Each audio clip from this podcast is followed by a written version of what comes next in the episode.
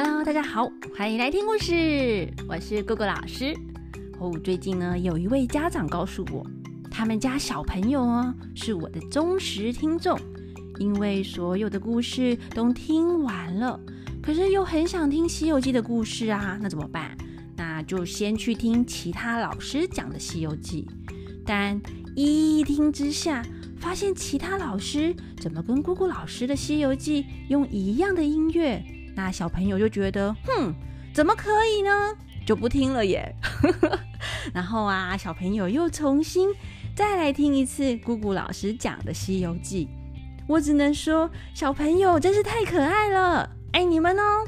那为了感谢大家的爱护呢，我今天呐加码多讲一集《西游记》。那接下来要讲的是，请菩萨出马。上一集呀，我们讲到孙悟空要去南海请菩萨帮忙，孙悟空跳上了筋斗云，往南海飞去，大约飞了一个小时，哎，远远的啊就看到普陀山了，那他就跳了下去。那里的神仙们看到了，就问他：“大圣，你要去哪里呀？”孙悟空对他们行个礼，说：“我想要见菩萨。”神仙们请他稍等一下，他们去报告菩萨。菩萨知道孙悟空来了，就让他进去。孙悟空就整理了一下服装仪容，走了进去。一看到菩萨，就跪下行礼。菩萨说：“悟空，你不保护你师傅去西天取经，来这里干嘛？”孙悟空说：“报告菩萨，弟子啊，保护师傅一路往西天前进。”经过了一个钻头号山，那里有个火云洞，洞里呀有个叫红孩儿的妖精，自称圣婴大王，把我的师傅抓走了。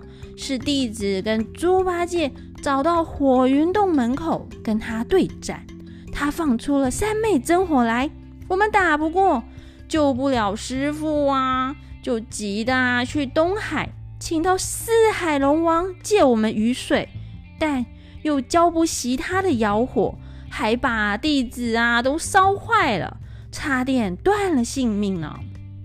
菩萨就说啊，既然他是三昧真火，神通广大，怎么去请龙王，不来请我呢？孙悟空说啊，本来呀，我们是要来请菩萨的。只是弟子都被烟给熏坏啦，就让猪八戒来请菩萨。菩萨就说：“咦，猪八戒并没有来啊。”孙悟空讲：“对呀，猪八戒啊，他还没有到南海，就被那个妖精变的假菩萨骗回去山洞中，现在啊还掉在一个皮袋里，也要把它蒸来吃呢。”菩萨听啦，生气的想。那个泼妖敢变成我的模样，一生气呀，哼的一声，就把手里的宝珠玉净瓶往海里扑通一声摔了下去，唬得那孙悟空毛骨悚然呢，赶快立正站好，而且啊还站远一点哦，在那边碎念：“哎呦，菩萨生气啦，都怪我老孙啊说的话不好听。”坏了他的脾气，就把玉净瓶给摔了。可惜呀，可惜！早知道送给我老孙，不是一件好事吗？正当啊，孙悟空胡思乱想的时候，只见那海中翻波跳浪，钻出个瓶来。原来是一个怪物背着玉净瓶浮出来。孙悟空仔细看那怪物，哎，大家来猜猜是什么动物哦？嗯，这个动物呢，可以潜到水底，能知天下事。它身体呀一缩，就可以把头啊、四只脚、尾巴全部缩进去壳里。它还能在陆地上爬行。周文王曾经用它来卜卦，伏羲也是用它来画八卦图。生前呢，他是龙王的勇士，哎，死后啊，还帮佛祖背石碑。大家有猜到是什么动物了吗？嗯，答案啊是乌龟哦。这一只呢，应该是个神龟吧？龟呀是一种水陆两栖动物，有坚硬的龟壳，遇到危险的时候啊，可以缩进去龟壳里。那它的寿命很长啊，在传统文化中呢，龟就是一种神圣的动物。据说啊，伏羲就是每天在那边观察那个龟壳哦，然后画出了八卦图。在故宫博物院里面啊，有一幅画，伏羲坐像。上面呢，就是画着伏羲坐在石头上，那脚边呢还有一只乌龟陪着他呢。那周文王他也用龟壳来占卜，大家有听过甲骨文吗？就是殷商时期用龟壳来占卜，刻在龟壳上的文字哦。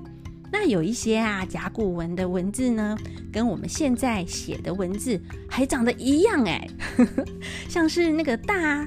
还有小就大小嘛，还有日就是太阳的那个日，还有人就我们人这些字哦。那我还发现啊，甲骨文里面一二三，就是一横的一有没有？然后二是两横的，就两个笔画两横，三就是三横嘛，就跟我们现在写的一模一样哎。那四的话哦，甲骨文里面居然就是三啊多一横。等于说是四四横四个一，那五的话居然是写五横呢，在甲骨文里面就是五个一哦，很有趣哎。那大家有兴趣的话呢，也可以上那个中研院的小学堂甲骨文资料库查一查甲骨文字哦。下次啊有机会我们再来讲甲骨文的故事。那现在呢，先回到我们《西游记》吧。刚刚讲到那个神龟嘛，神龟背着玉净瓶。爬上岸边，对着菩萨点头，点了二十四下，就当做是拜了二十四拜。孙悟空看啦，就偷笑着说：“啊，原来是个看瓶的，大概是瓶子不见了，就找他要吧。”那菩萨就说：“悟空，你在下面说什么呢？”孙悟空啊，心虚的说：“没，我没说什么。” 那孙呃菩萨叫孙悟空把玉净瓶拿上来。孙悟空就过去拿了，就咦，这个瓶子好好重啊，根本就拿不动哎！孙悟空在那边试了半天，根本就拿不上，拿不起来呀！怎么，嗯，怎么办呐？再试一下，哎，还是不行，哎，这样好像时钟剑一样，有没有？就根本拔不起来的哈。那个玉净瓶他拿不起来，就只好过去跟菩萨说他拿不动。菩萨就说啊。你这个猴头只会缩嘴，瓶子你也拿不动，怎么去降妖伏魔啊？孙悟空就讲啊，不瞒菩萨说啊，我平常应该拿得动啦，今天拿不动，哼，想必呀是吃了那妖精的亏，让我的体力变差啦。菩萨就说，这个瓶子平常啊是个空瓶。现在抛下海去，这一时间转过了三江五湖八海四渡的，里面装了好几百万吨的海水，你哪里有举海水的斤两啊？拿不动是正常的啦。那孙悟空啊，就恭敬的合掌对菩萨说：“是是是，弟子不知道啊。”那菩萨呢，走向前，伸出了右手。哎，就轻轻的提起了玉净瓶，托在左手的掌心上。只见那神龟点点头，又钻下去水里了。孙悟空就说：“哇，原来这个龟真的是一个养家康看瓶的憨货呢。”菩萨坐定就说：“悟空，我这瓶中甘露水浆，跟龙王的玉不同。”能够灭那妖精的三昧真火，本来是要给你拿去降服妖精，你却拿不动，要善财龙女跟你一起去。我又担心，你看我这个龙女长得漂亮，玉净瓶又是个宝物，要是啊被你给拐跑了，我哪有功夫去找你？你应该留些什么东西做抵押吧？孙悟空就讲啊。菩萨怎么这么多心啊？弟子我自从皈依佛门，就不做那样的坏事啦。菩萨要我留抵押品，但我有什么值钱的东西呀？我身上的这件衣服还是您老人家给的。这一条虎皮裤子能值能值几个铜钱呐？这一根铁棒我是要打妖怪护身用的，不能给。那就只有头上这个箍啊，是个金的，是菩萨您弄了个方法长在我头上，拿不下来。如果菩萨要抵押品的话，哎，不如就拿这个吧。菩萨您啊，就念个松箍咒，把这个金箍拿去吧，不然我哪有东西做抵押？菩萨就说啊，哼，你的算盘打得真好啊。我也不要你的衣服、铁棒、金箍，只要你那脑后救命的毫毛，拔一根给我就行了。